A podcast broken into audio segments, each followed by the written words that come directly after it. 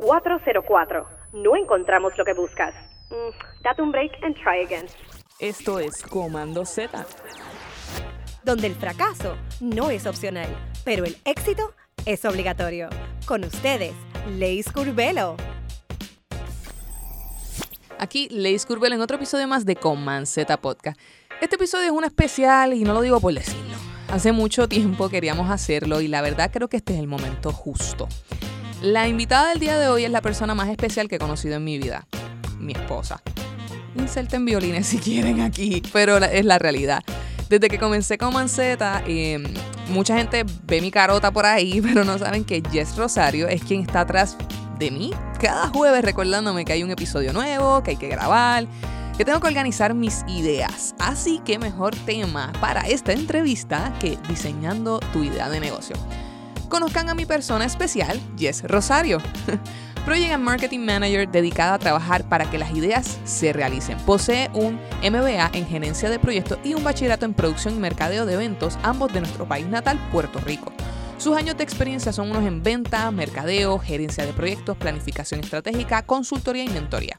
Ha brindado sus servicios a freelancers, empresas privadas y organizaciones sin fines de lucro. Profesionales han confiado en ella para ayudarles a planificar proyectos, trabajos, presupuestos, metas, eventos, entre otros. Todos con el fin de convertir ideas en realidad. Si notan algo de pacho, como decimos los boricuas acá, es que esta es la primera vez que grabamos juntas. Y esto no es lo mismo para ninguna de los dos, así que nada, gócenselo. Igual que nosotras terminamos riéndonos en toda la entrevista. Eh, eso sí, no se pueden ver, perder un invento que se nos ocurrió. Tendremos una mentoría grupal donde te acompañaremos paso a paso en la planificación de convertir una idea en un negocio rentable, que incluye este invento de nosotras. Cinco reuniones virtuales en vivo de mentoría grupal, sesiones de consultoría individual con Jess y conmigo, plantillas, guías, revisión semanal de tu plan durante el programa, soporte vía correo electrónico durante el programa para aclarar cualquier duda, acceso al chat grupal de apoyo y más. Si quieres más información de todo lo que estamos ofreciendo, visita a comanzetapodcast.com o yesrosario.com. Tendremos espacios limitados o apúntate, no te quedes fuera. Ahora sí, los dejamos con Jess Rosario en Diseñando tu idea de negocio, así que dale oído. Aquí, Leis Curbela en otro episodio más de Command Z Podcast. Las personas que están viendo esta entrevista deben estar diciendo, Leichi, pero, pero ¿por qué tú estás tan vestido? Y tú te pusiste chaqueta y vaina, ¿y qué es lo que está pasando? Bueno, Corillo, Hoy es una entrevista hoy en particular y yo sé que ustedes están cansados de que yo diga, ay, el invitado de hoy es especial, el invitado de hoy es, es- es- me siento un honor y toda la cosa, pero la persona que está conmigo en la- a mi lado en el día de hoy, macho, yo le tengo hasta miedo, yo tenía miedo a hacer esta entrevista porque la persona del día de hoy es mi esposa. Bienvenida, Jess Rosario. Con ese intro, ya la gente me tiene miedo. No, pero me vestí bonita para ti. Mira, el lazo que tengo hoy es porque es la noche estrellada de Van Gogh, como tú. Tú eres mi noche estrellada. Ay, qué ¿Viste? linda. Ay, bendito. Pero con eso se supone que ya la gente no te tenga miedo, ¿viste? Porque tú eres mi noche estrellada. Yo soy cool, gente, yo soy cool. Es cool a veces cuando uno está, tú sabes, peleando con uno. Anyways, ese no es el punto en el día de hoy. Eh, queremos hacer esta dinámica porque muy aparte de todo lo que hemos hecho juntas y, y la historia que tenemos juntas, Yesenia tiene mucho que contarle a la audiencia de Common Z Podcast. Y yo quiero romper un poco el hielo porque yo estoy acostumbrada a esto del micrófono, ya la gente tiene que estar alta porque yo soy Leo, a mí me encanta la cámara y toda la vaina. Pero eh, Yesenia es la que planifica todas las cosas, la que está behind the scenes. Eh, y yo quiero que ella como que se suelte un chin. Tú tú estás chilling hoy, ¿verdad? Sí, sí, sí, sí, claro. Sí, sí, sí, sí, estamos, estamos Vamos a relax. saltar, vamos a saltar. Vamos a saltar, saltar. El tema de hoy vamos a estar hablando sobre ideas de negocio. Y yo quiero que quiero empezar con esta dinámica hablando sobre a veces las personas piensan que vender algo es literalmente vender ese producto, ese servicio. Y a veces la gente como que no tiene esa percepción de que no siempre tú vas a estar vendiendo algo tangible. Muchas veces tú tienes que vender más allá de ese objeto o más allá de ese servicio. Así que cuando yo te mencione una marca en específico, yo quiero que tú me digas qué realmente ellos están vendiendo. Ay, ok, ok. ¿Estás lista? Dale. Yo creo que esta no fue la mejor dinámica, pero no importa. Bueno, Coca-Cola. ¿Qué vende Coca-Cola? Eh, felicidad y familia. Qué interesante, porque la gente piensa en Coca-Cola y piensa en como que, ay, eso es un refresco. Pero cuando ven los anuncios de Navidad, ¿qué es lo que vende Coca-Cola? Porque no te vende ahí ese refrescante. ¿Qué venden la- los anuncios en Coca-Cola en Navidad? Yo me acuerdo de esos anuncios de Navidad bien feliz y tú es como que, wow, qué lindo. ¿Vieron, gente? Sí. Coca-Cola no es un refresco. Actually, tú siempre me pasas diciendo como que, y eso es bueno que también lo hablemos, de la diferencia entre cuando tú vas a comprar una botella, puede ser de, de refresco o de agua, eh, en términos de precio. A mí me gusta esa analogía que tú tienes, de que no es lo mismo que te la vendan fría que te la vendan caliente. Cuéntame, ¿cómo es esa vaina? Así, bueno, pues, ok. Eh, una botella, ¿verdad? De agua, la misma botella de la misma marca, si tú la compras en una tienda a por mayor, te va a salir centavos, ¿verdad? Pero si tú vas a un supermercado, pues te va a costar centavos, pero un poquito más, ¿verdad? Porque estás comprando maybe un paquetito de 12, no un paquete de 40. Pero entonces, cuando tú vas a una, a una máquina, tú pones el peso, el dólar, ¿verdad? Sin ningún problema. Y ya estás acostumbrado que es el peso. Y si es en un concierto, en un restaurante, eso es de dos para arriba, de dos dólares para arriba. Y pero es la misma botella. Así que esto se trata mucho de lo que es el, el valor del producto, ¿verdad?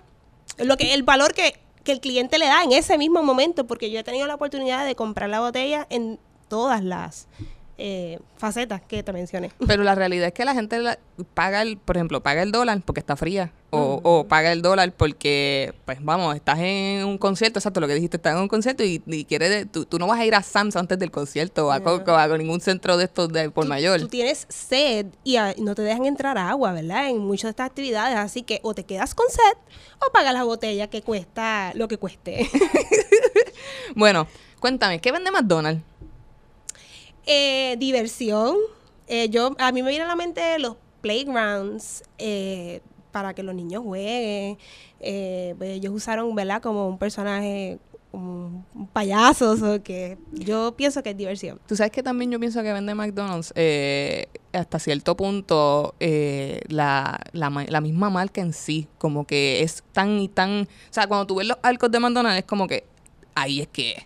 O sea, es como que bien, bien identificable, pero obviamente eso es brand recognition y vamos a hablar sobre eso en la entrevista. Y yo pienso también en diversión, porque incluso la cajita es la cajita feliz y te viene hasta un juguetito. So que por eso es que también me viene a la mente así, ¿verdad? Rápido.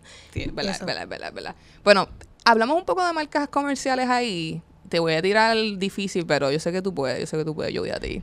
Mira, ella está sudando, Corillo, bendito la tengo aquí. Eh, marcas personales que vende Beyoncé, porque Beyoncé es una cantante, pero, pero yo sé que ella vende algo por ahí que, que no necesariamente simplemente este, ¿sabes? Su música, que de por sí es súper brutal, pero ¿qué más vende Beyoncé?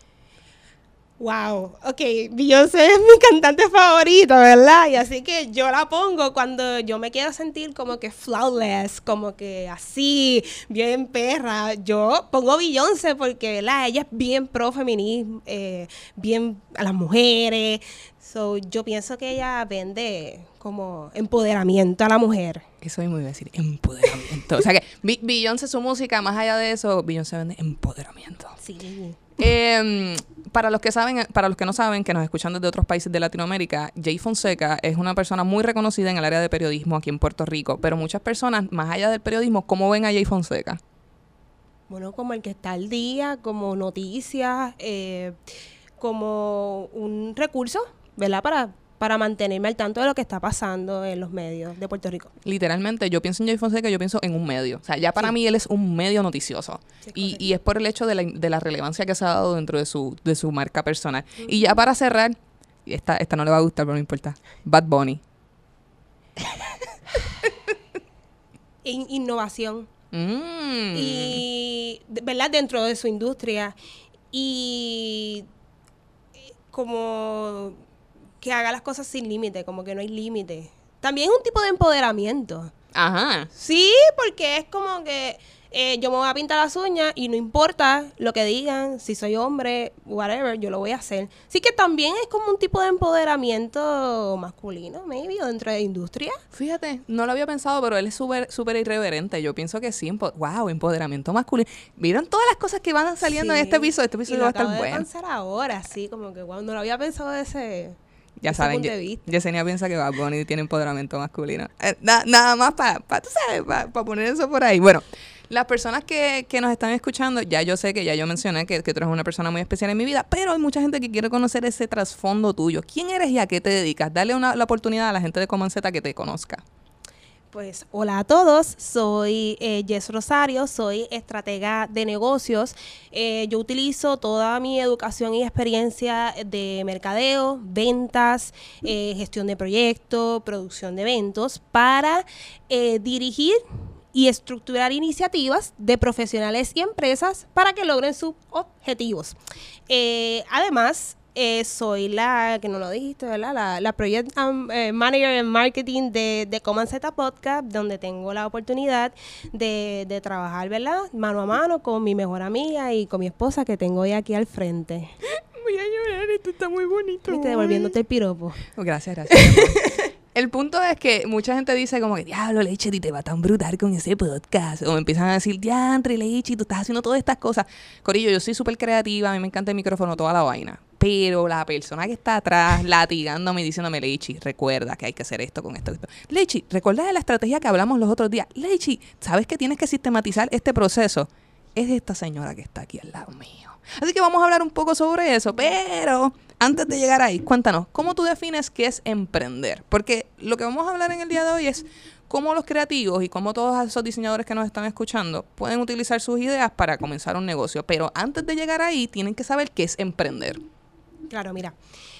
Emprender es la acción de comenzar algo que tiene algún tipo de esfuerzo y, y que pues, pues tienes que verla cumplir algún tipo de, objetivo, que tiene algún tipo de, de- de importancia.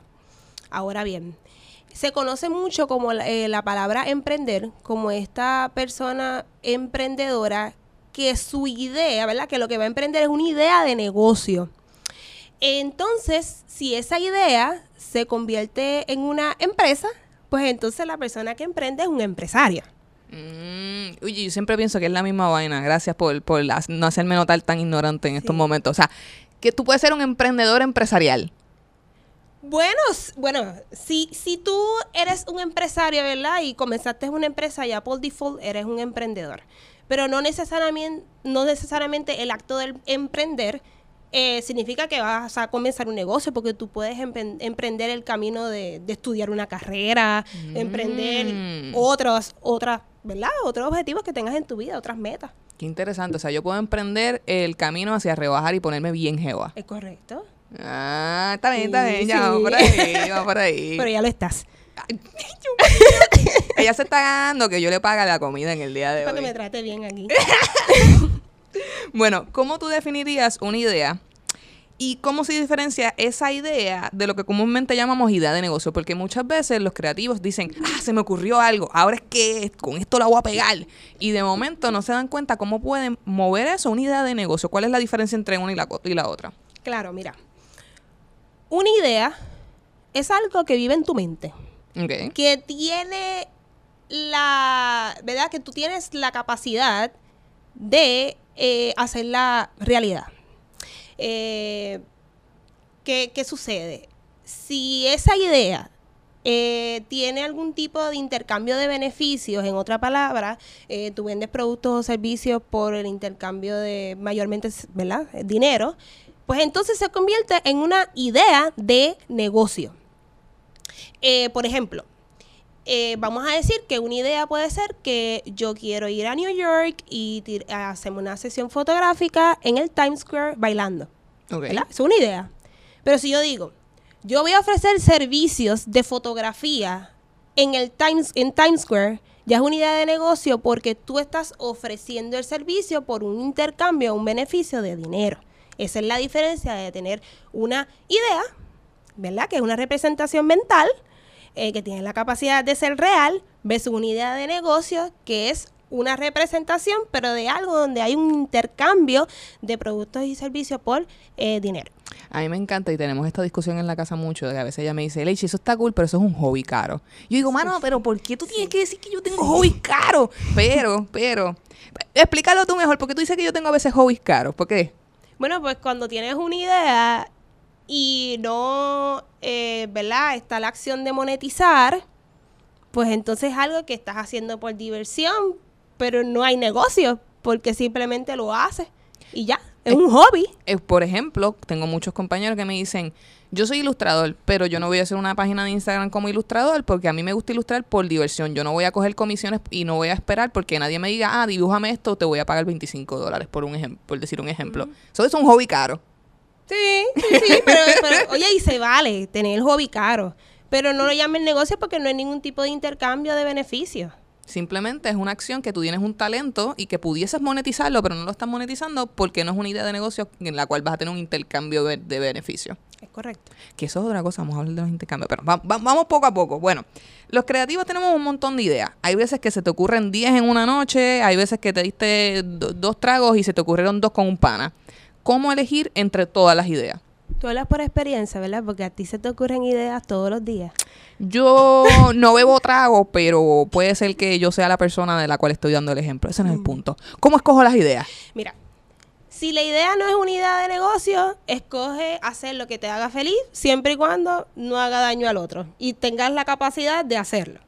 Ahora bien, Ahora bien. si es una idea de negocio eh, y tienes muchas y no sabes cuál escoger o por dónde comenzar, porque puedes hacer varias, eh, les voy a dar como que unos pasos. Eh, primero, escriban un listado de todas las ideas que ustedes tienen. Todas, ¿verdad? Segundo, selecciona las que te hacen feliz, las que te divierten hacerlas, las que tú tienes pasión. Pregúntate, eh, si yo tuviera que hacer esto de gratis, yo lo haría, feliz, sin problema, ¿verdad? Pero dentro de esa, de- dentro de esa larga lista, selecciona esas. Entonces, dentro de esas que seleccionaste, escoge las que tienes talento, Para tienes la capacidad para hacerlo. Y yo voy a dar un ejemplo. Eh, Leichi compró esto que está aquí, ¿verdad? El- Para los que están viendo el podcast, pues es un micrófono. Y a mí me encanta cantar con este micrófono. Bueno, Vamos a empezar por Eh, aquí. sí, eh, me encanta. O sea, me divierte, me apasiona. Pero la gente me dice que no lo escucha bien. Parece ser que no tengo la capacidad o el talento de hacerlo. Mucha gente, ella me dice, ah, es que tus audífonos están dañados. No, mi amor, es que se escucha fatal. Pues Entonces, eso es una idea que si yo me tiro, ¿verdad? De, de cantante, pues la probabilidad de éxito va a reducir porque aunque me apasiona, no tengo el talento o la capacidad de. Bueno, si hablamos con Welly Maldonado y te pone autotune, puede ser que funcione. Puede ser, ¿verdad? puede ser, puede ser. Welly es nuestro productor, pero, pero no sé. Welly, de- después nos dice si te, si te atreves a eso. Continúa. Eh, pero eh, esos son como que, ¿verdad? Los primeros tres pasos. Entonces, de las, de las ideas que te quede, ¿verdad? Porque tú viste cuando tienes muchas ideas. Cuando tienes un montón. Cuando de, la- de las ideas que te quiere, de, de- que te queden, pues entonces vas a analizar eh, si tus productos o los, los servicios que vas a ofrecer ayudan a las personas, qué beneficio y qué valor la persona va a obtener. Y si hay algún grupo de personas sustancial que estarían dispuestos a obtener ese tipo de producto o de servicio. Eh, cuando entonces vayas hayas seleccionado las ideas, pregúntate, ¿qué tiene de innovador esa idea? ¿Es esa idea rentable? ¿Cuál es la propuesta de valor? ¿Qué me diferencia a mí de yo ejecutar esa idea de a todos los demás? Y claro, pues ahí hay que hacer otro tipo de análisis como de competencia, por ejemplo. Qué, qué interesante en el sentido de que muchas veces decimos esto es lo que es y yo lo voy a hacer y de momento te das cuenta que no tienes audiencia o que tal vez necesitas ponerte a las pilas y, y aprender tal vez ese skill, ¿verdad? Es, eso, ese talento que necesitas, porque hay cosas que se pueden aprender si realmente te interesa. Hay otras cosas que si no tienes talento, como cantar, no lo hagas. Anyways, Debería de cantar yo aquí a ver que, la- que el público me diga si yo, ¿verdad? no, esto es un podcast. No, no, no. Esto, esto no es una competencia de canto. Eso no va a funcionar. Vas a dejar, o sea, me vas a quitar la audiencia. ok, está bien, está bien. Diache, Sí, mano. reconozco, reconozco mi debilidad de fortale y fortaleza. Eso es bueno porque eso es el FODA. Sí. Eh, eh, Yo sé que, que, que eso es un bien largo y que, no, que eso es un podcast entero, pero explicarle a la gente que es un FODA, que muchas veces lo han escuchado o no saben lo que es y hay que hacerlo. Pues mira, cuando tú vas a, a emprender o incluso a comenzar algún proyecto, uno debe de analizar en dónde uno está parado para ver para dónde uno va a coger, ¿verdad? Literal. O sea, eso se llama estudiar la situación actual. Y una de las herramientas de mercadeo que se utiliza, en inglés llamado um, análisis SWOT, en español es análisis FODA, es analizar las fortalezas, oportunidades, debilidades y amenazas. Eh, así como que bien resumido, ¿verdad? Eh, las fortalezas y las debilidades es eh, esas, esos factores que tú puedes controlar, ¿verdad? Eh, yo puedo controlar la cantidad de idiomas que yo hablo, yo puedo controlar si me voy a comprar algún tipo de recurso o no. Si te afectan positivamente en el, en el negocio, ¿verdad? O en tu idea o el proyecto, es una fortaleza. Si te afectan eh, negativamente, se convierte en una debilidad. Entonces también hay unos factores, eh, ¿verdad? Que sean relevantes al negocio que tú no puedes controlar. Pues quizás la economía, cómo se mueve el mercado, entre otros, el mi- el mismo COVID, ¿verdad? Uno no puede controlar. Correcto. Si te afecta eh, positivamente, se convierte en una oportunidad. Si se afecta, si te afecta negativamente, se convierte en una amenaza. Entonces, eh, cada factor tú tienes que trabajar con ellos. No es hacer la tablita y ya. O sea, lo que es una oportunidad, tú tienes que aprovecharlo. Lo que es una amenaza, tú tienes que hacer un plan para que no te afecte. Si las debilidades, ¿cómo? ¿Qué yo voy a hacer para convertirlo en una fortaleza? Y las fortalezas puede ser que sea tu propuesta de valor en tu idea de negocio. Pero Pero, ven eso acá, hay que analizarlo. Tú, tú, tú no me dijiste eso los otros días. Oye, ahora yo voy a tener que empezar a coger notas. Estoy aprendiendo en este episodio Es también. que ya yo te hice el análisis FODA acá, ¿me le estás diciendo a la gente que yo no estoy haciendo mi asignación. que van a pensar? ¿Que yo soy un nene que se copia en los exámenes? ¡Ave María! Bueno, cuando yo te digo que sí o que no para una idea, yo realmente hago todos los análisis mentales, claro, pero es porque te conozco. Y yo digo, eso sí va a funcionar. Eh, eso no, vamos a, por ahora. Oye, eso no por ahora. Ahora. Porque a lo mejor el próximo año sí, pero pues en estos momentos, eh, no. ¿Sabes qué? La gente que nos está escuchando, nosotros llevamos 10 años juntas. Y me da mucha risa porque cuando nosotras, eh, cuando yo le comento la- las ideas a Yesenia, literalmente ella me dice, ¿y pensaste en esto? ¿Y pensaste en aquello? ¿Y a que tú no tuviste en consideración tal cosa? Y cuando yo le dije, y esto lo he dicho en varias entrevistas, cuando yo le dije, voy a hacer un podcast, ella se sentó, me miró, miró para el techo, volví, miró a la ventana, me miró. Eso va a funcionar. Y yo dije, oye, ya". la gente dice, ah, es que ella es bruja. No, no, no, gorillo. No, es que eh, esos minutitos, porque no fueron segundos, pero tampoco fue una hora. Claro. Yo te miraba, yo me acuerdo, pero yo lo que estaba era haciendo todo el plan, ¿verdad? Que yo tengo paso por paso mentalmente. Y si comienza por aquí, ya tiene esto, no tiene lo otro, pues después. O sea, yo pensé todo, yo hice análisis FODI y yo dije, dale. Pero yo por eso no, no te digo que sí o que no rápido. Hay unas preguntas y unas cosas que hay que analizar antes, saber dónde uno está parado. Convencer a Yesenia no es fácil. Mentira, mentira.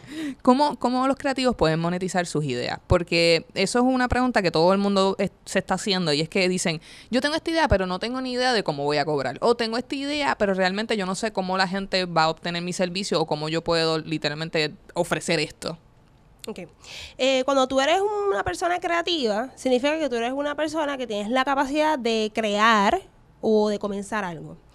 Si lo que tú vas a comenzar es una idea, eh, pues entonces hay que analizar lo que hablamos anteriormente, a ver si es una idea de negocio, ¿verdad?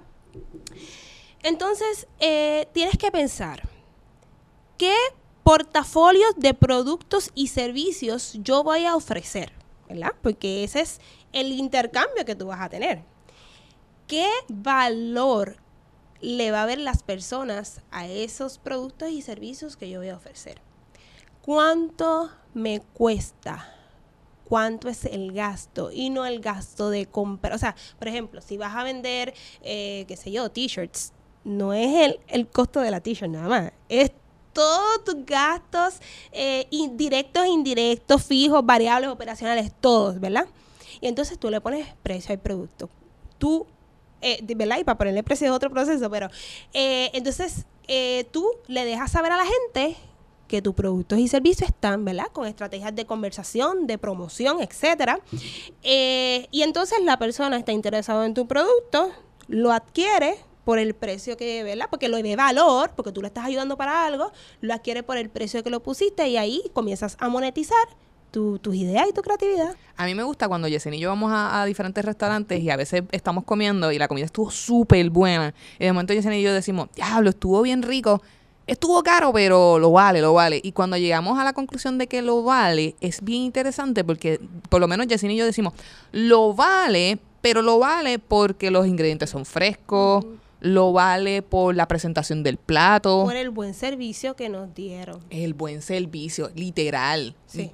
Literal. Y entonces ahí es donde tú, tú, tú te pones a pensar, ¿verdad? Y, y las personas que nos están escuchando, cuando vayan a ofrecer un producto o un servicio, mm, además de hacer todo el análisis que tienen que hacerlo sobre, sobre el precio, es también cómo la persona va a vivir esa experiencia de ese producto o de servicio contigo para que, para que sienta el valor de ese... Y de eso sabes tú, de experiencia de usuario. Ay, María, ¿cómo tú ves una cosa como Pero esa? sí, sí. Sí, porque la, la, la realidad es que muchas veces tú puedes escalar tu audiencia simplemente añadiéndole valor. Porque muchas veces tú puedes hacer un producto, un servicio luxury por el tipo de valor que tú le estás añadiendo, como por ejemplo hacer una experiencia personalizada o como por ejemplo darle un customer service eh, mucho más eh, robusto o incluso estar sumamente pendiente a la calidad, que son otros conceptos que a veces la gente ¿verdad? dice todo el tiempo, yo quiero que mi producto sea el mejor en la calidad. Entonces cuando tú empiezas a hacer el análisis, ok, calidad para ti, ¿qué es?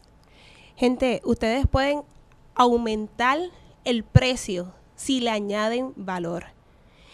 Eh, a veces ven, ¿verdad? Lo que, ah, eh, voy a contratar a una persona de experiencia, un diseñador de experiencia de usuario, ah, pues es un costo más. No, porque esa persona le va a añadir algo que puede ser diferencial, puede ser una propuesta, ¿verdad?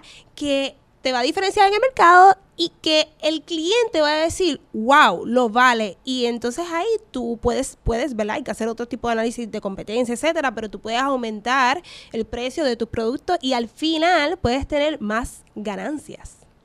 Yo lo, lo voy a seguir dando el, el ejemplo porque la verdad es que Jessin- eh, Jess Rosario y yo somos una gordita. Entonces nos pasamos comiendo de restaurante en restaurante porque no tenemos vicio, no bebemos, no fumamos, somos personas bien aburridas. Entonces lo que hacemos es comer como unas anormales. Entonces a veces vamos a restaurantes y nos traen los platos, qué sé yo, con humo o nos traen los platos puestos, no es un plato, es, es una madera. Y entonces o el plato está roto, o, el, o los tenedores no lavaron bien, o el agua de la casa no sabe, sabe- no sabe agua filtrada. Y, y, y suenan como que, ay, ustedes son todas unas come come. No, pero es que eso le añade a la experiencia. Como a veces, mira, hemos ido a sitios que, por ejemplo, te hacen la comida de frente. Eso es un show. Es un Te- show. es un show. Tú estás pagando por el show del chef haciéndote la comida de frente. Y eso es lo que le, le da valor. Probablemente en términos de ingredientes es lo mismo que te fuiste a otro sitio y te comiste el plato y ya. Pero el hecho de añadirle el show puede subir el precio. Pero es algo de perspectiva, porque regularmente uno está acostumbrado a cuando, que cuando uno va a los fast food se lo van a dar en algo desechable. Entonces, si viene te lo dan en un plato, tú vas a decir, no voy a decir, ¿verdad? Una cadena. Bueno, tú lo mencionaste ahorita, por ejemplo, un McDonald's. Eh, de momento viene y te dejan en un plato de loza y, y refresco, y tú vas a hacer. eh, yo estoy en donde es, porque ya uno tiene la percepción de que yo estoy pagando económico, pero yo voy a recibir esto, ¿verdad? Pero entonces cuando uno tiene eh, unos precios eh, de, ¿verdad? O high ticket o un producto más costoso, eh, de un nivel más alto, pues entonces la gente va a esperar calidad, Exacto. la gente va a esperar valor. Ujú, O sea, y ahí es que entonces, eh, por eso hay que, ¿verdad? Hacer las cosas bien y planificarse. y a tener el ejercicio y, y entonces hablar con Jess Rosario. Nada, es que ella me, me, me saca y, y, y tiene, tiene tantos detalles que a veces uno no termina ni de anotar. Pero vamos por ahí. Jess, Jess, siempre hemos escuchado por ahí, yo tengo un montón de amistades que me dicen, quiero emprender pero no tengo tiempo. Es como que, ay, mira, no seas tan excusero. Y dicen, ah, quiero emprender, tengo esta idea, pero es que, ay, pues en verdad, en verdad lo que tengo de tiempo libre son tres horas. ¿Qué tú le dices a esos creativos que siempre dicen, no tengo tiempo? Ok. Se la puse difícil, me da la cara. Eh, sorry, ya tú me has escuchado decir esto toda la semana, ¿verdad? Es algo que yo te, te repito, Pero ¿por qué vamos a empezar con los regaños? pero necesito decirlo, Zúmbalo. ¿verdad? ¿Qué rayo? Eh, hay algo que tú y yo tenemos en común. Ahí va. Bueno, en verdad tenemos muchas cosas, pero bueno, y, y el que me está escuchando, ¿verdad? Todos. Y es que tenemos, todos tenemos, ¿qué, Leichi? 24 horas. 24 horas. Así que tenemos que ver cómo vamos a acomodar todo lo que tenemos que hacer en las 24 horas. Entonces, hay otra frase que me gusta más todavía, que es la que yo te digo cuando tú vienes con las ideas. No, Y bien, yo, este- yo la digo, yo la digo, dale, dale, dale. Ah, ¿tú la quieres decir? Sí, sí, sí, porque es que a mí me da mucha risa. Entonces, hay veces que yo, yo la miro y yo digo, ¿sabes qué? ¿Sabes qué? Tienes razón. y eso es lo más que me saca por techo. Verdad, verdad. Que a veces ella me, me dice, mira, yo le digo, mira, Jess, eh, se me ocurrió esto y vamos a hacer esto. Y de momento me dice, sí. Y le estás diciendo que sea eso y a qué le estás diciendo que no. Y yo me quedo, ¿sabes qué? Tienes razón. Y no y lo dejo de hacer no porque no porque no quiera, no porque no deba, probablemente puede ser una oportunidad chévere, pero a lo mejor esa oportunidad chévere que le estoy diciendo que no, perdóname, que le estoy diciendo que sí y le estoy diciendo que no a un, a un tiempo que le puedo meter a un proyecto que ya está corriendo, que sí es monetizable y que sí me va a abrir las puertas a otras cosas. Exacto. Y aquí les voy a dar como que pues, unos truquitos, ¿verdad? Eh, escribe todo lo que tienes que hacer, todas las tareas que tienes, ¿verdad? Incluyendo dormir, comer, bañarte. Porque en el ejemplo que diste, a lo mejor tú le estás diciendo que sí a eso y, y no es que le estás diciendo que no a tu proyecto, a lo mejor estás diciendo que no a dormir También. o a, o a otras cosas o a compartir. Así que tú vas a poner un listado de todo, todo, todo, ¿ok?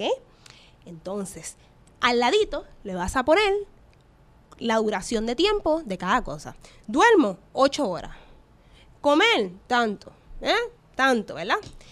Y adivina qué. Como todos tenemos 24 horas, la matemática tiene que ser igual para todo el mundo. Así que te tiene que dar lo que tú vayas a hacer en ese día 24 horas. ¿Qué pasa si te sobra tiempo? Pues puedes entonces añadir más, Emprender. añadir más tareas. si no te sobra tiempo, pues entonces tienes que empezar a priorizar. ¿Qué sucede? Si una de tus prioridades es emprender, tú vas a buscar la manera. Porque tú vas a empezar a decirle, sí voy a emprender y le voy a decir que no a. Y no es que no voy a dejar de ver Netflix. A lo mejor es que tú lo ves eh, todos los días y tú vas a decir, lo voy a ver dos, días y los otros tres días lo voy a dedicar a emprender porque es parte de mis metas y es parte de mis prioridades. Cuando ustedes vayan a hacer esa selección de, de priorizar, eh, tienen que ver qué es lo que es urgente, o sea, qué es lo que tiene fecha de deadline. Si tiene fecha de deadline, hay que hacerlo. ¿Ok? Así que estas son como que unas estrategias, ¿verdad? Y dos frases que quiero que se queden grabadas que eh, los va a ayudar a ustedes para manejar el tiempo y si quieren emprender, pues ponerlo como si fuera una prioridad. ¿Sabes qué? Que, que ahora que dices eso, tienes toda la razón, porque a veces que las personas dicen, hay ocho horas, pero hay personas que necesitan más tiempo para dormir, pero entonces le das más tiempo a dormir, pero entonces le quitas tiempo a ver, a ver películas, pero entonces, o sea, todo va a depender del estilo de vida de la persona y, y eso es bien particular, por ejemplo, en mi caso, yo no paso mucho tiempo maquillándome. Los que me conocen y los que me ven en el podcast, como pueden ver, tengo la cara lavada. Pero entonces, en vez de arreglarme en una hora, que probablemente otra persona necesite una hora para arreglarse, esta que está aquí se acuesta a dormir. Pero es importante hacer este ejercicio porque como para cada persona es, es una matema- es el, el mismo resultado, pero un, un- proceso diferente. Es personalizado con la misma matemática. es Uh, correcto. diache. Es correcto. O incluso porque cuando hay el cambio de hora que pasa ya mismo, eh, ahora en, en, en, ¿verdad? en temporada de Navidad, tú tienes una hora más porque entonces tú duermes más, una hora más. Eso pasa cuando estás durmiendo, así que todo el mundo tiene las mismas 24 horas.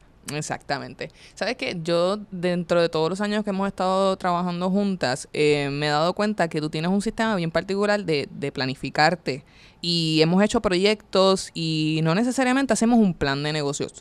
Yo te quiero preguntar tu opinión, que conste que no es la verdad absoluta, es una opinión, eh, pero la verdad es que me da mucha curiosidad porque yo te he visto haciendo estructuras de negocios para diferentes clientes, pero ¿Qué tú piensas sobre el plan de negocio? ¿Es algo que está obsoleto? ¿Es algo que, que debe ser necesario para cada persona que quiere emprender? ¿Qué tú piensas sobre, o sea, cuál es tu opinión sobre el plan de negocio? Como bien dijiste, esa es mi opinión. Sí, sí, sí. ¿ok? Eh, yo creo en los, pla- en los planes de acción. Ok. más que en un plan de negocio. No sé si es porque yo estudié gerencia de proyectos eh, y producción de eventos, que eh, ¿verdad? estoy adiestrada a que tú te planificas para que las cosas pasen sí o sí. O sea, No es sí o no. si tú tienes sí un o sí. evento, tú lo anuncias, tú lo planificas, el evento tiene que pasar. Esto es sí o sí, igual que en proyecto. Entonces, eh, también he tenido experiencias que me han llegado varios clientes. Yes, mira, eh, te- tengo este plan de negocio que me lo hicieron o lo hice pues en tal lugar, pero pues ahora yo no sé qué hacer. Entonces, Y como. yo, pero, ajá. Entonces, ¿para qué tú tienes un documento de sobre 50 páginas guardado y ya? Entonces, yo creo en los planes de acción, que, que es lo que, ¿verdad? Que yo, las plantillas que has visto y Sí, que sí, yo planifico y todo, porque eh, sí lleva unos componentes de plan de negocio, o sea, sí. Pero yo, de la manera en que lo hago, y al final, ¿verdad? El cliente se va con una, con, con una guía, con un mapa, con un checklist de paso a paso qué es lo que tiene que hacer. Con fecha, o sea, objetivo, medible. Lo estoy logrando, no lo estoy logrando, eh, con fecha. Así que por eso es que yo creo en los planes de acción, porque sí sales, ¿verdad? Porque sí se necesita saber una misión y una visión, o sea, a qué se dedica tu negocio, tienes que saber los valores, porque pues eh, esos son temas aparte, pero, pero sí, se necesita saber. Pero tú tienes que tener, eh, al, o sea, acabé, tengo que actuar, porque si no te mueves, no va a pasar nada, se va a quedar en una idea. Pues sabes que eso me lleva a mi otra pregunta, porque yo escucho a muchos de mis panas diciéndome, y, y creativos en la industria, es que yo quiero que las cosas fluyan, que las cosas se den. O sea, ¿qué, qué tú opinas de eso? Ok. Ella respiró hondo. Ok, mira, yo soy team planificación. Porque la planificación, lo que tú haces es, este es mi objetivo, esto es lo que yo quiero lograr, esto es todo lo que yo tengo que hacer para lograrlo, vamos a hacerlo. ¿Verdad? En resumen, ¿verdad? Porque es más que eso. Cuando tú dejas que fluya, tú- yo pienso que tú lo dejas como que a la suerte. Mm. Y a lo mejor la pega, a lo mejor no la pega. Ahora bien, yo quiero hacer una aclaración. Porque cuando oyen la palabra fluir, maybe es como relax, y cuando oyen la palabra planificación, maybe le da estrés. Muchacho, tú dices planificación y la gente empieza a sudar. Pero yo necesito aclarar algo. Yo he tenido clientes que me dicen, yes, yo quiero abrir mi negocio en un mes. ¿Ah, tú lo quieres abrir en un mes? Ok, pues el plan personalizado va al ritmo para un mes. Yo le digo, tú, tú tienes esta disponibilidad. Sí, sí, sí, yo lo puedo hacer. Ah, pues ok. Pero yo he tenido clientes que me dicen, no, no, no, yes, llévame suave. Yo lo quiero de aquí a tres meses, a cuatro meses. Pues esa planificación está adaptada para esa persona porque esa persona lo quiere coger más, lo quiere hacer, pero lo quiere hacer más y las, así que no no quiero que se pongan en estrés cuando escuchan la palabra planificación porque tú te en la planificación es bien personalizada y tú decides tus objetivos y como los objetivos tienen que ser, ¿verdad? Smart, una de las cosas que dice es que tienen que tener fecha y una duración y tú escoges tu fecha, eso sí, tiene que tener una fecha de comienzo y de final. Y que las fechas es lo que realmente nos mueven, porque todos los creativos que nos están escuchando lo saben. Cuando la en la agencia o cuando el cliente te da ese deadline, ahí es que uno aprieta, uno dice, yo no puedo, no puedo eh, eh, dejar que el tiempo pase, esto hay que terminarlo ahora. Y la realidad es que si tú quieres emprender, te tienes que poner una fecha, porque es que si no, Entonces, cuando es para un cliente o trabaja en una agencia, le hacen caso a la fecha. Pero entonces, cuando es para ellos, no se ponen fecha. Y si se ponen la fecha, dicen, nah, yo hago después. O sea, yo sí, hay cosas que pasan. Para eso tú te planificas con un plan de riesgo. Hasta eso se planifica. Ver, exacto, eh, se planifica el qué pasa si me pasa esto, esto, esto, lo otro. Eh, pero eh, el objetivo está, la fecha está. Y es más, y, y a lo mejor tú pusiste una fecha y te atrasaste dos semanas. Oye, pero lo hiciste. Lo hiciste. Cumpliste tu objetivo. A mí me gusta que mencionaste lo del plan de riesgo y siempre me río porque a veces estamos haciendo una actividad, estamos planificando alguna idea de negocio o lo que sea y Yesenia empieza, "Ye- eh, ¿y qué pasa si se va la luz? ¿Y qué pasa si fulano choca? ¿Y qué pasa si la persona no llega? ¿Y qué pasa si alguien se desmaya porque no comió? Y la gente empieza como, chica, Ese es el pero, momento en que la gente me odia. Sí. chica, pero eso no va a pasar. Y, y Jess empieza, ¿y si pasa? Y si pasa. ¿Qué vamos a hacer? Oye, y hace años, ¿verdad? Porque yo llevo planificando hace años, eh, yo me hacía esa pregunta y la gente me veía como, como que tú estás loca. Bueno, no va a pasar. Estás un poquito. No, no. Este, pero hasta que no fue que empezaron, sabes que en Puerto Rico han pasado últimamente un par de cosas y no es hasta que empezó a pasar un apagón en toda la isla, o viene el huracán, o viene el COVID, es que la gente me dice, "Eh, está valorando más el plan de riesgo. Y a veces me llaman, mira, Yesenia, gracias a Dios que yo tenía ese plan de riesgo, porque pude seguir con mi trabajo, este me pasó esto y por lo menos tenía este plan B. Y yo, pues qué bueno. Claro, si no te pasa, qué bueno. Qué bueno. Jess fue la primera que me dijo, ¿y qué pasa si se te apaga la cámara y no grabaste un backup? Y yo, ay, eso no va a pasar. ¿Y qué pasó? Alguien se quedó sin entrevista después que habían grabado. Anyway, ese no es el punto. El punto es, Corillo, planes de riesgo. Hay que hacerlos también, son bien, bien, bien importantes. y el plan de riesgo es una partecita de la planificación a la hora de emprender, ¿verdad? Una idea de negocio. Vamos a las secciones del, del podcast. ¿Estás ready? Estamos ready. Muchachos, ese ready no. historias de terror. Mucha gente debe estar eh, loca porque yo empiece con las historias de terror. Porque son historias de terror compartidas. Eh, así que Jess va a dar un pedacito, yo voy a abundar, depende de la que sea, porque hemos estado 10 años juntas. Yo, yo asumo que cualquiera que cuente probablemente yo voy a estar Si involucrada. es de 10 años para acá, pues sabes la historia. Sí, exacto. Oye, pero Corillo, nos, nos conocimos en la universidad, así que nos conocimos justamente cuando empezamos a trabajar. Así que, así que, ¿qué tú estás hablando? Cuéntame, ¿cuál ha sido tu peor experiencia eh, emprendiendo un negocio o manejando un proyecto? Eh, recuerda, dime el milagro, pero no el santo. Claro. Eh, pues tú y yo teníamos ¿Ves que, ves que estoy envuelta? ¿Ves que estoy envuelta? una idea eh, y pues la comenzamos a hacer. Ok. Y Todavía no sé ni cuál es, pero todo dale. iba perfecto, ¿verdad? Oye, Ajá. pues quiero dar una aclaración. Esto nosotras estábamos en la universidad, pero wow. Ah, ya, ya, ya. Bachillerato de que no nos habíamos ni graduado y no queríamos comer el mundo. Sí, Eh, sí, pero sí. entonces todo está, era un, eh, eh, un proyecto importante, todo estaba perfecto, entonces en este caso era sumamente importante, eh, digo, todo es importante, pero eh, la, eh, eh, la parte de presupuesto, porque era una recaudación de fondos. Entonces, ¿qué sucede? Cuando es una recaudación de fondos y tú y yo sabemos trabajar con pocos recursos, a veces hasta cero, hacemos Cero. maravilla. Sí, sí, sí.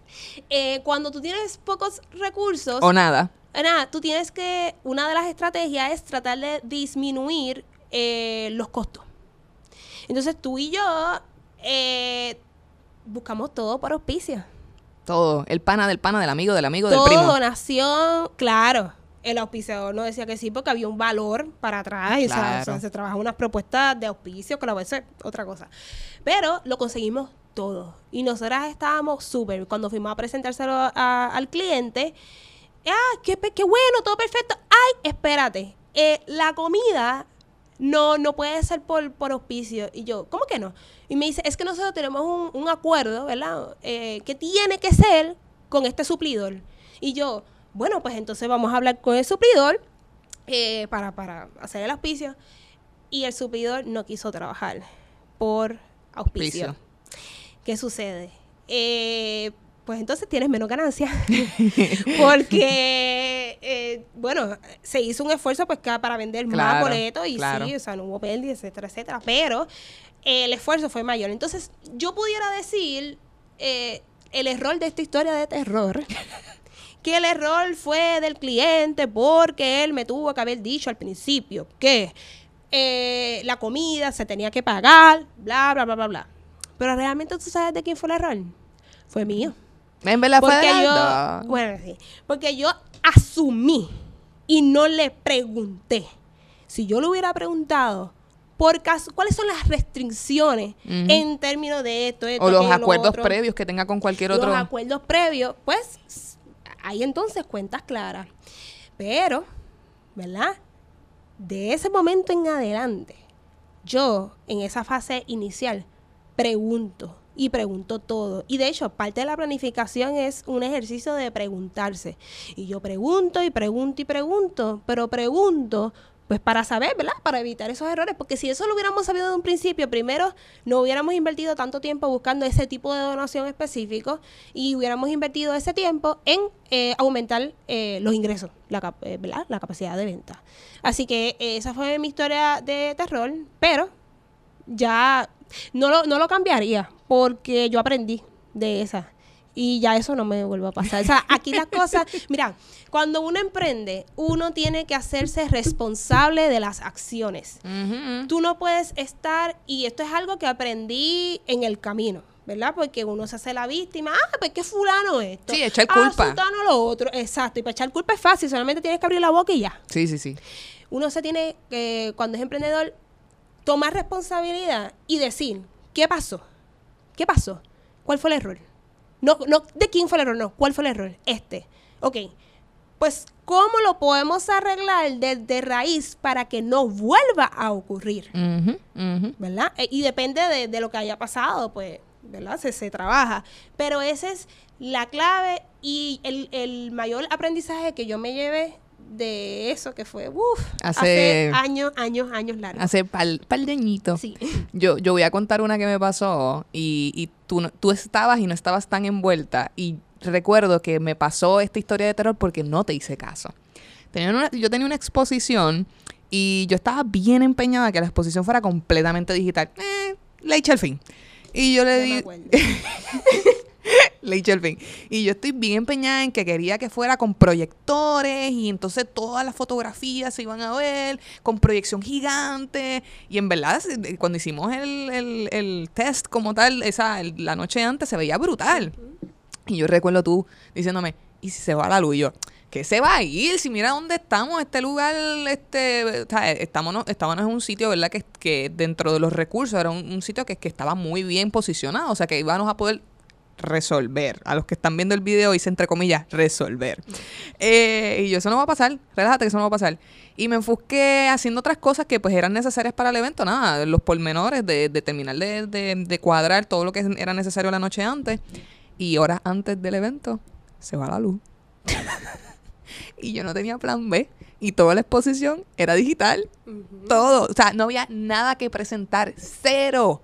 O sea, hubo un ángel que encendió la luz, creo que fueron como cuánto, como una hora antes, una cosa así, para que se diera el evento. Fue porque vino de casualidad, porque si no había que cancelar. Punto, había que Y cancelar. había gente. Había, estaba eso lleno. Estaba lleno. O sea, yo, yo jamás había sudado tanto en mi Había vida. hasta prensa, yo creo que, o sea... Había prensa, es verdad, había prensa. sí. Si usted es gente, usted no sabe qué mal yo me sentí esas horas antes. Yo rogándole a Cristo que, que hubiese luz, que llegara la luz, porque yo no tenía plan de contingencia, no había plan, no había nada, nada. Oye, claro. Y en ese momento les voy a hacer bien, no sé si tú lo sabes, ¿verdad? pero en mi mente era, yo se lo dije, porque ella no, o sea, era en mi mente, pero ¿qué pasa? Si yo me ponía a decirle eso, le iba a poner más nerviosa y no íbamos a lograr nada. Así que empezamos a analizar qué podemos hacer, quién tiene, hay planta, aquello, lo otro, eh, cuánto porque entonces la planificación estaba que había que prender los proyectores porque eran muchos, Muchos. eh, ciertos minutos antes, pero si se va la luz hay que prenderlos todos de cantazo, Exacto. rapidito. y No. si- o sea, Los aires, que los que lo, que lo Ay, Dios mío, que los proyectores cogían mucho calor, recuerdo. eh, las extensiones, el reguero de extensiones. Anyways, la Corillo. seguridad, que si la gente... Sí, sí, sí. Planificación. También, oye, pero también estábamos en la universidad, bachillerato. Sí, claro, uno, hace, uno mete la pata tres mil veces cuando uno está chamaquito, pero, pero, pero, Pero, aprendí, o sea, hemos aprendido, yo creo, de todas esas experiencias. porque hemos cogido cantazo como es, le hemos dado comanceta par de veces a Por las eso cosas. es que cuando hay proyectos o hay negocios, yo pregunto, miro, analizo y a lo mejor es como que no, dame un segundo, porque yo estoy haciéndome mil preguntas y me estoy haciendo como que del punto A al punto B, a ver si yo llego sin ningún problema. Y si hay piedras o hay tropiezos, pues ahí es que yo empiezo a preguntar para ver cuáles son los recursos o cuál es el plan que hay que tomar. Yo, ya yo, y esta es la frase que utilizo y los que están, los que nos escuchan con frecuencia lo saben, o sea, yo me preparo para lo peor. O sea, después de esa experiencia es como que, ¿qué es lo peor que puede pasar? Generalmente Yesenia empieza a matar gente. ¿Y si fulano se muere? ¿Y si fulano no llega? ¿Y si fulano le pasó tal cosa? Y yo, Dios mío, ojalá que fulano esté bien. Pero es cierto, porque es que hasta eso nos ha pasado. O sea, hay personas que no llegaron al evento y hay que poner otra persona que hable también. O sea, hasta para eso. Gente, planifíquese. Bueno, fallando en lo fácil, ¿cuál tú crees que son los errores más comunes de las personas a la hora de emprender? Bueno, hay varios. Eh, el primero es emprender con una idea que no te apasione. Ah, DH, sí. Solamente por dinero. Mm, Te voy a decir por qué. Todos somos seres humanos. En algún momento nos vamos a levantar cansados. En algún momento vamos a estar sin ganas. O, ¿verdad? Cosas que pasan. Y esa pasión es lo que te va a motivar a seguir para adelante esos días que no sean buenos. Así mismo es. Y, Y, y, y, se te van a ocurrir tantas cosas, innovación, resolver problemas, pero es porque te apasiona. Que tú generas chavo con eso, ok, pero tienes que tener pasión. Ese es uno de los puntos. Otro de los puntos, ¿verdad? Y sueno, ¿verdad? Repetitivo, pero es la planificación. Porque la gente ve la planificación como un gasto. Un gasto, maybe, de tiempo, porque la planificación se, hace antes de ejecutar. Y la gente quiere comenzar rápido a ejecutar sin planificarse. sin planificarse. Entonces, como lo ven antes, como que, pero yo puedo empezar a hacerlo. ¿Qué sucede? La planificación es todo lo contrario. Te ahorra tiempo y te ahorra dinero. Porque tú analices, tú analizas la ruta más eficiente, la ruta más rápida, la ruta más costo efectiva, ¿verdad? Y cuando ya tú estás en acción, cometes lo, ¿verdad? Lo, menos, las tienes las menos trabas eh, posibles. Lo otro es que dentro de tu, de- tu emprendimiento y idea, de- idea de negocio, desarrolles productos o servicios que nos ayuden a los demás. Oye, para que las personas te pue- puedan obtener el producto, tienes que ayudarlo de alguna manera, hasta con una emoción o algo, pero tiene que tener algún tipo de beneficio. Y la última, que es la que más pena me da, ¿verdad? Porque hay personas que hacen estas tres, pero no saben cotizar y no saben ponerle precios, el precio correcto. Entonces, están viviendo mes a mes, peso a peso, o cuando acaba fin de año, no entienden cuando hacen la suma y la resta, por qué eh, se quedaron en negativo u otras cosas. Así que hay que saber cotizar y hay que saber ponerle precio, el precio correcto a tus productos y tus servicios. Yo quiero dar dos ejemplos. Y el primero, la persona que está involucrada, yo sé que no le va a molestar que, que zumbe este ejemplo. A mí me da risa porque cuando nosotros comenzamos con la idea de que queríamos hacer contenido audiovisual, yo decía, Dios mío, Leichi, tú no estás preparada para esto, porque es que esto del video es bien complicado. Pero yo me doy con una persona que de verdad es un fajón. Y no es que le estoy tirando la toalla porque es pana, es que Welly Maldonado le mete brutal, Ese es el duro corillo. de los duros. Es el duro de los duros. Y nos dimos cuenta que cuando empezamos a planificar grabaciones que a veces nos tomaba, qué sé yo, dos horas, el tipo viene y monta en 15 minutos tú un revolú de set. O sea, luces, cámara. Corillo, no es una cámara nada más. O sea, esto es como que ya yo me siento Steven Spielberg aquí. Yo me siento a veces, tú sabes, senda jeva con una producción brutal. Es más, la gente a veces me va y dice, diablo, están grabando un programa de televisión ahí. Y es como tiene un sistema y una planificación. que le mete dembow. Ay, que sea, oye, y, y el planificarse, eh, yo sé que le toma un tiempito, unas horas, pero ya con tres producciones le ha sacado y más todavía. Y tienes a la gente ahí que se va a grabar y está desesperada. Tú no, tú no quieres poner a la gente a esperar, tú quieres hacer las cosas rápido. Mejor planifícate en tu casa encerrado e invierte ese tiempo ahí. Pero él tiene hasta un sistema para guardarlo el, el equipo, para sacarlo de una manera en que sea más fácil recogerlo. O sea, es que es, que es otra cosa. Cada vez que lo veo tiene una nueva, un nueva... Un juguete nuevo. Eso se llama, primero él se sistematizó y ahora él está en el proceso de optimización de procesos. Y algunas cosas las está automatizando, ¿verdad? Pero paso a paso. Y el otro ejemplo que quiero dar es, eh, y este es bien personal, y yo creo que casi nadie de la audiencia lo sabe. Muchas veces eh, Jess, y Jess que vive conmigo, yo, yo le he dicho, yo no sé si voy a seguir con el podcast. Y porque estoy molesta, porque me pasó algo, porque me levanto con un desánimo, o porque estoy bien cansada, bien explotada, porque van 100 episodios, llevamos dos años dándole duro a esto, y, no es necesariamente solamente grabar. Pero Jess siempre me dice, te gusta, te apasiona, eres feliz grabando, eres feliz conociendo gente, eres feliz educando. Y digo, mano, en verdad que sí. En verdad que, que esto es lo que, lo que quiero seguir haciendo. Y, y a pesar de que tengo esos días que digo, se acabó esto, no vamos, esto no va más nada. eh, después me doy cuenta que es lo que amo hacer. Y, y hay algo que, que te pasa cuando, es, ¿verdad? No es que te pase todos los días, es de, de vez en cuando, pero cuando te me desmotivas maybe un poquito, hay algo que pasa que es que alguien te escribe. Bien, te escribe un sí. estudiante, te escribe alguien diciendo, escucho tu podcast y me encanta. Y tú me dices, mira, wow, o sea, yo me he sentido así esta semana y esta persona me acaba de escribir. Y, y yo lo que les recomiendo a ustedes, eh, que, ya emprendieron, ¿verdad? O si van a emprender, es que esas personas que le den buenos reviews, tomen screenshots y hagan un álbum en su celular.